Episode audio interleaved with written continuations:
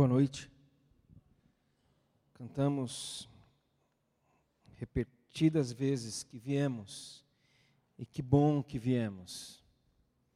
Que bom que viemos, que bom que vivemos o que vivemos no mês de setembro, mês de aniversário da nossa igreja, mês em que falamos tanto de encontros.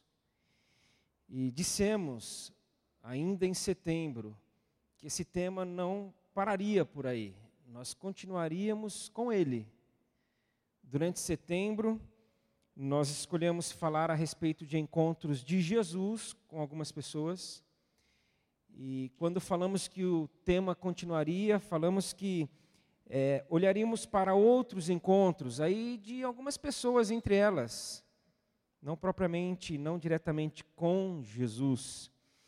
Encontros, quando falamos de encontros, pensamos e refletimos a respeito de conversas, de diálogos, de caminhos cruzados, pessoas que é, é, tem seus caminhos cruzados, seus caminhos afetados, no sentido de afeto mesmo.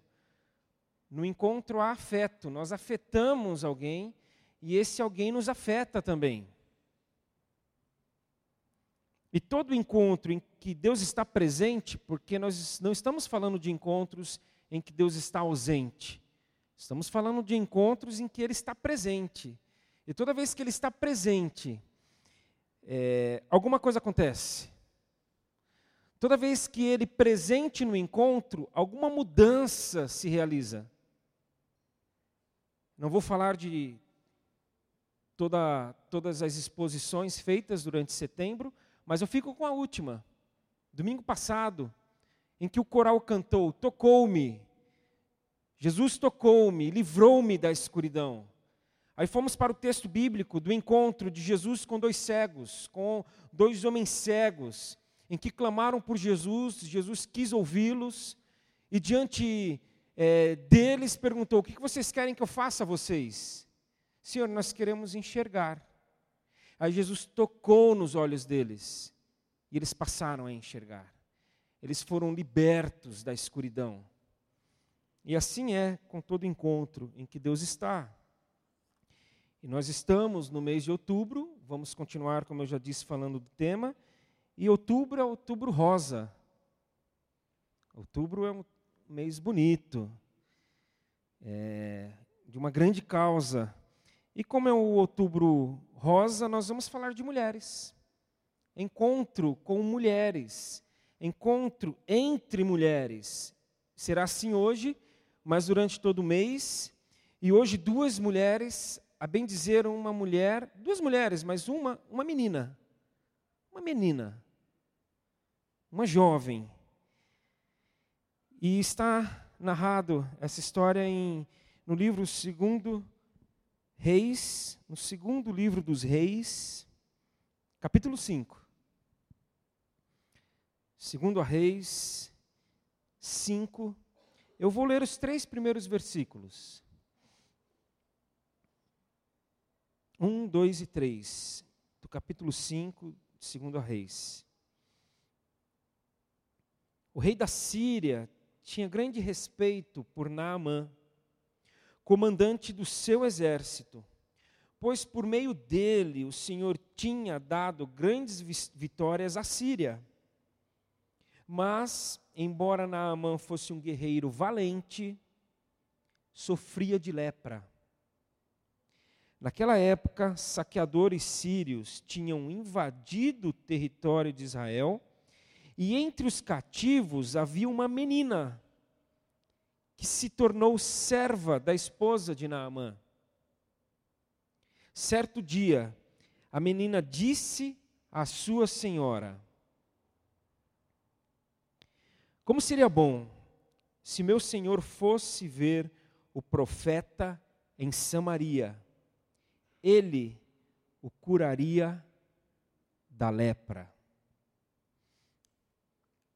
No seminário, no curso teológico que fiz, é, numa das matérias sobre pregação, existia, é, é nós tínhamos uma ou duas matérias fundamentais, exigidas pela grade de pregação, mas como era algo que eu entendia que faria parte da minha caminhada vocacional, pastoral, eu queria beber quanto mais possível. Então eu fiz algumas outras matérias opcionais em pregação.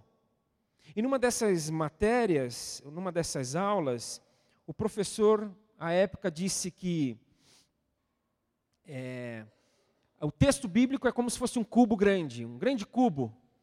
E esse grande cubo é o tema central, é o tema principal do texto. Mas dentro deste cubo grande existem cubos menores. E, e, que nós encontramos no texto estes cubos menores que são subtemas. São temas menores, são temas secundários, são temas que muitas vezes não estão tão evidentes, mas estão lá. E que a gente pode encontrar esses temas dentro desse cubo maior, do texto a ser estudado e exposto. É, esse grande cubo, esse tema central aqui, nesse texto, é Eliseu. É este profeta que estava em Samaria, que vivia em Samaria. Não é nem Naamã, é Eliseu, é o profeta.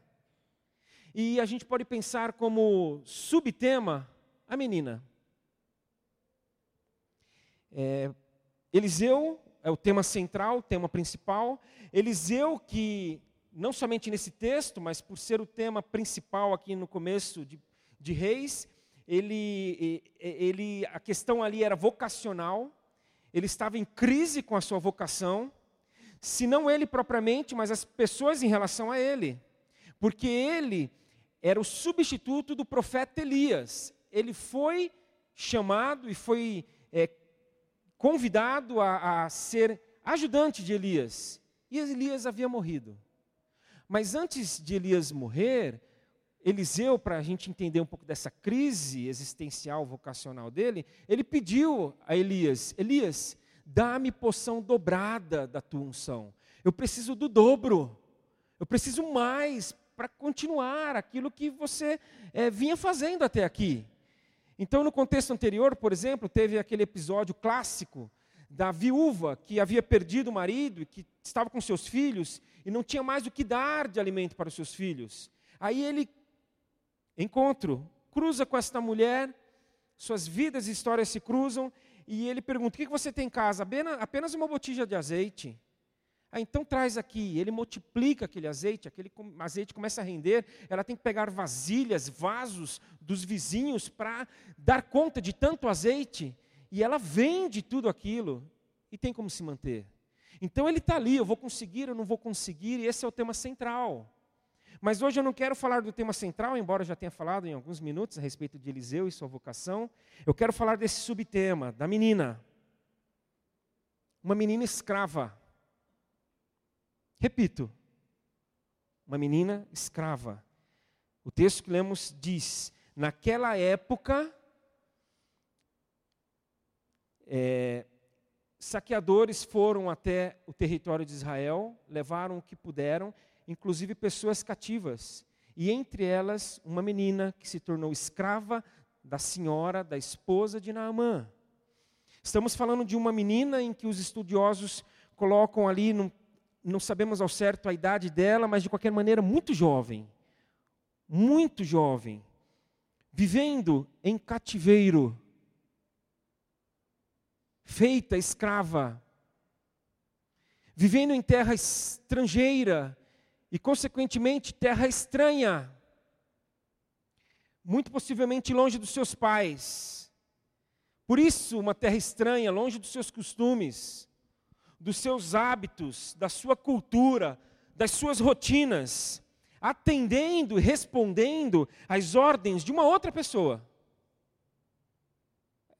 É diferente, né? A gente atender uma ordem de pai, de mãe e de uma outra pessoa. E, sobretudo, quando essa outra pessoa manda e dá ordens.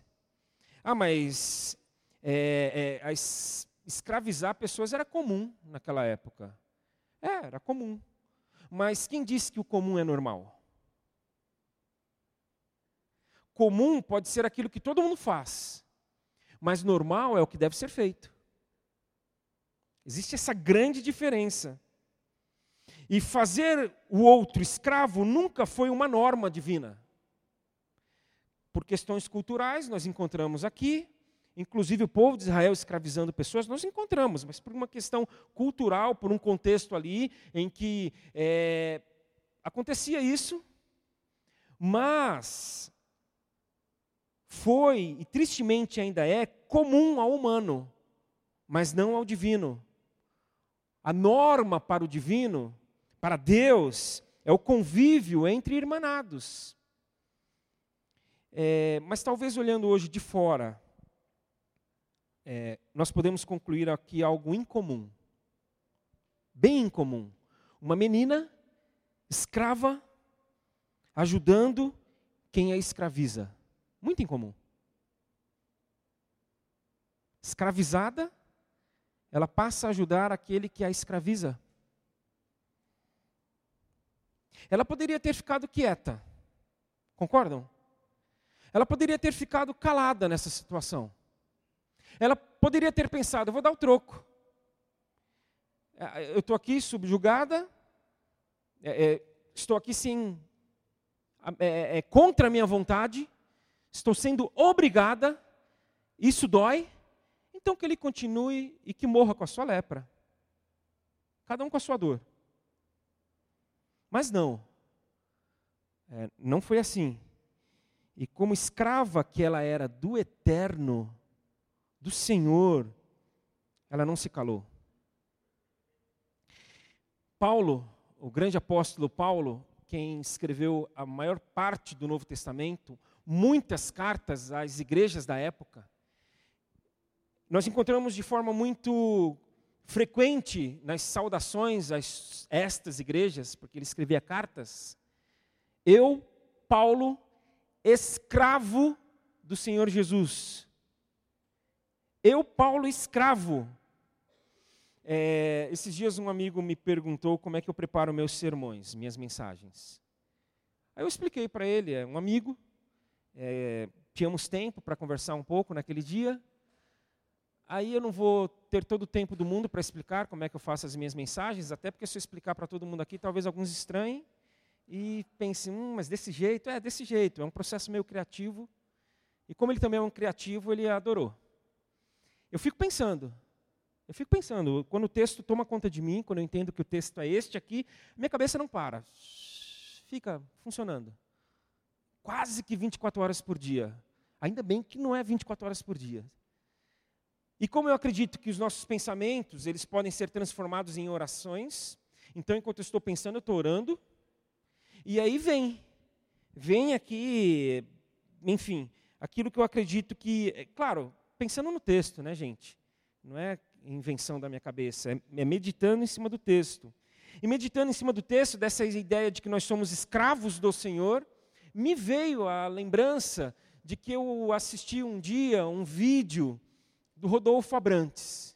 E aqui eu não quero focar as músicas dele, e muito menos a teologia dele, mas Rodolfo Abrantes, como talvez aqueles que conhecem a ele, quem ele é, sabem que ele foi convertido, que ele foi salvo pelo Senhor Jesus.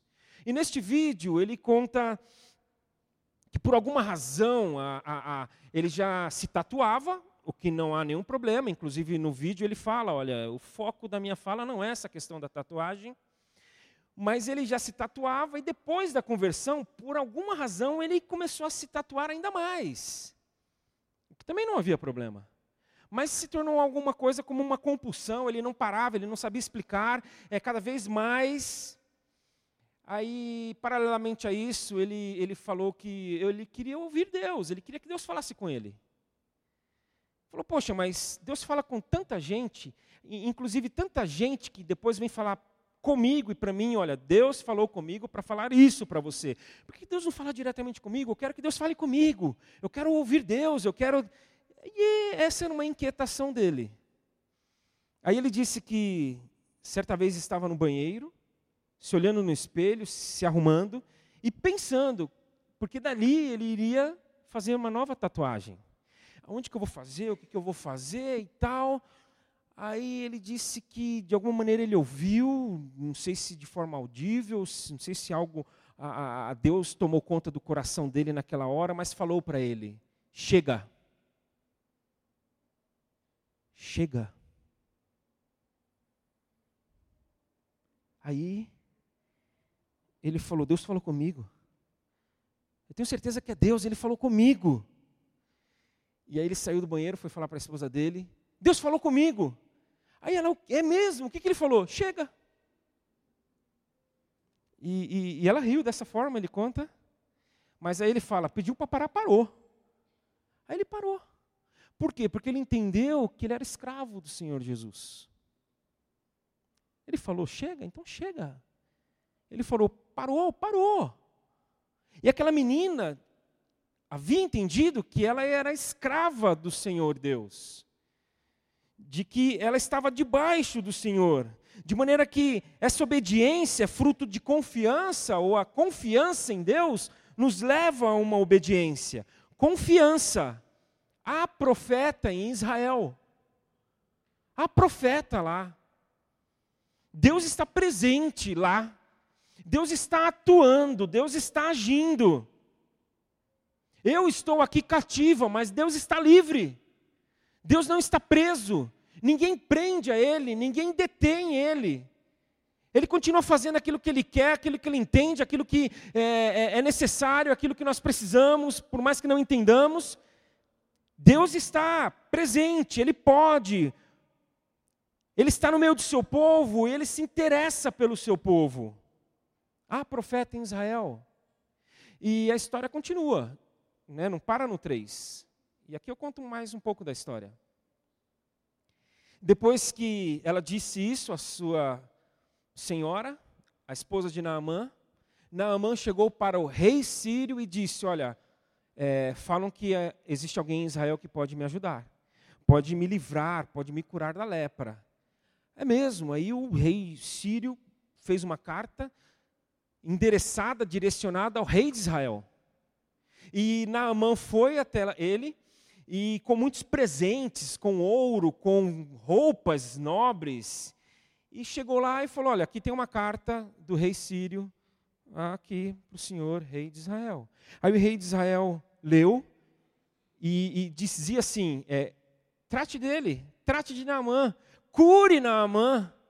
Aí o rei de Israel leu aquilo e se apavorou. Falou: é, como é que eu vou fazer isso? Que condição que eu tenho para isso? Ele está me afrontando, ele está colocando eu numa situação difícil, rei sírio. Ele quer que eu diga não, que eu não consigo, que eu não vou fazer, para poder me atacar. Aí ele rasga suas vestes em desespero, e Eliseu, o profeta que havia em Samaria, fica sabendo do desespero do rei de Israel e fala: Não, peraí, é, é, deixa eu resolver isso aí. Fala para Naamã é, mergulhar sete vezes no rio Jordão. E depois da sétima vez, ele vai ficar curado. Aí Naamã, porque fala para Naamã, Naamã falou: ele não vai me receber, esse profeta? Ele não vai me ouvir, ele não vai vir até a mim, ele não vai permitir que eu vá até ele. Eu vim até aqui e ele disse para que eu fizesse tal coisa. Aí ele vai embora. Só que os comandados de Naamã convencem ele a: não, não, não, não, não. É, é algo tão simples, vai lá e mergulha sete vezes. Se ele te pedisse algo difícil, o senhor não faria? É, é, faria. Então vai e faz isso. Aí ele foi mergulhou sete vezes e a sua pele foi regenerada, ele foi curado. E ele falou: Há profeta em Israel. Há profeta em Israel. De maneira que é, Deus continua assim, no comando, sempre. E a nossa confiança nele deve nos levar a, a que pessoas passem a confiar nele também. E vira e mexe, eu digo assim: este era o meu ponto, é aqui onde eu queria chegar. E hoje eu estou falando: este é o ponto, é aqui que eu queria chegar. Que a nossa confiança em Deus leve pessoas a confiarem em Deus também. Esse é um subtema que se agiganta nessa hora. Se o tema central era a vocação de Eliseu, o subtema é a vocação dessa menina. A vocação dessa menina, e não só dessa menina, mas a, a nossa vocação também. A confiança em Deus que, nos deve, que deve nos levar a fazer o quê? Servir a Deus. Eu confio no Senhor, e pela confiança que eu tenho no Senhor, eu sirvo a Ele. Tiago, na sua carta, é quando ali nós encontramos um contexto a respeito da fé, da fé e das obras, e ali não há uma, uma, um conflito entre fé e obras, o conflito ali é entre fé viva e fé morta. Aí ele diz que os demônios creem também. Os demônios creem em Deus de tal forma que tremem. Eu fico pensando o quanto que nós cremos em Deus que nem tremer a gente treme. Mas os demônios creem de tal forma que tremem ao, ao reconhecerem quem é Deus. Tudo bem que os demônios creem tremem, mas eles não servem a Deus. Não servem a Deus porque é, eles não se submetem a Deus, eles não se rendem a Deus, eles não se colocam como escravos de Deus. Eles não adoram a Deus, porque a maior manifestação que nós podemos dar de confiança ao Senhor é adorá-lo. É em adoração, é nos prostrando. Por isso que cantamos: Vim, eu vim, Senhor. Nós estamos aqui, Senhor, para adorarmos, Senhor. Nós estamos aqui, Senhor, para nos prostrarmos, Senhor. Nós estamos aqui para nos ajoelharmos, Senhor, e nos levantarmos depois em serviço. Então a gente cai de joelhos diante dele em confiança e adoração e nos levantamos para o serviço. Nos levantamos para o outro. De maneira que na Bíblia, você pode reparar, toda vez que tem adoração, tem serviço em seguida. Toda vez em que Deus é adorado, reconhecido, em que a confiança é depositada nele, depois as pessoas servem já disse que eu não quero voltar às mensagens, aos textos do mês passado, mas é interessante a gente perceber ali, e quem esteve vai na hora fazer o link do que foi dito com o que eu estou falando agora, de que as pessoas chegavam para Jesus, reconheciam quem Jesus era, adoravam a Ele e se submetiam a Ele e depois passavam a segui-lo. Porque adoravam passavam a conhecer, confiar nele e em seguida eu quero te servir, Senhor. Eu quero ir contigo. Me deixa ir contigo. É, de maneira que, se alguém chegar para você e falar assim, é, eu confio no Senhor a partir de agora, eu, eu confio nele, aí a pessoa pode te é, em, perguntar, te indagar, você confia no Senhor e você está servindo a quem então? A quem que você está servindo? Nós vamos ter alguns encontros, e isso vai ser falado melhor depois pelo Júnior Fidelis, mas nós vamos ter alguns encontros ainda nos próximos meses, agora em outubro e, e nos seguintes, em que nós vamos ter a oportunidade de servir, porque confiamos no Senhor, porque nos devotamos ao Senhor, porque nos entregamos ao Senhor, e aí nós vamos ter esses encontros. Porque para que as pessoas respondam com amor ao amor de Deus por elas, e nós temos falado isso aqui com frequência nos últimos tempos, Deus primeiro nos amou. Então nós respondemos o amor dele com amor. E para que pessoas possam responder ao amor de Deus com amor, elas precisam primeiro ser amadas. Isso é uma resposta. Se Deus não nos amou primeiro, elas precisam ser amadas. Por isso, o maior mandamento, olha, vejam aqui de novo, vejam aqui de novo a questão de, de escravos do Senhor. O maior mandamento é ame a Deus e ame ao próximo. Porque amando ao próximo, o próximo vai entender que Deus os ama ou ama. E aí ele vai responder também com amor. E foi assim que aconteceu com Naamã. Então eu li parte da história, eu contei uma segunda parte e finalizo com a última parte. Porque Naamã falou: há profeta em Israel. E aí ele, ele quer que Eliseu receba tudo aquilo que ele trouxe como presente. Eliseu falou: Não, não fui eu, então não é para mim isso aí. E recusa. Aí Naamã fala: Eu posso, ao menos, pegar um pouco da terra deste lugar e que algumas mulas levem essa terra lá para a Síria, para onde eu moro, para que lá então eu faça um holocausto, um sacrifício ao Senhor, porque não existe outro Deus no mundo senão o Deus de Israel.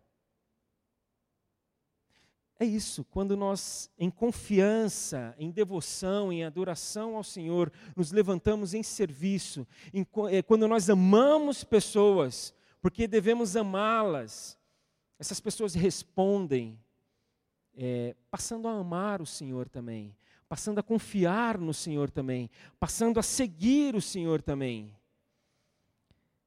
De maneira que a confiança deve nos levar a viver com pessoas para que elas passem a confiar também, pelo serviço que nós prestamos a elas, porque as amamos. Aí Está tudo legal até aqui, está tudo muito bom, você está entendendo, mas você pergunta, Marcelo, onde? Onde que vai se dar tudo isso? Em que ambiente? Em que espaço? Em que lugar? Com quem? E eu respondo, onde você for, ou melhor, onde você foi plantado já.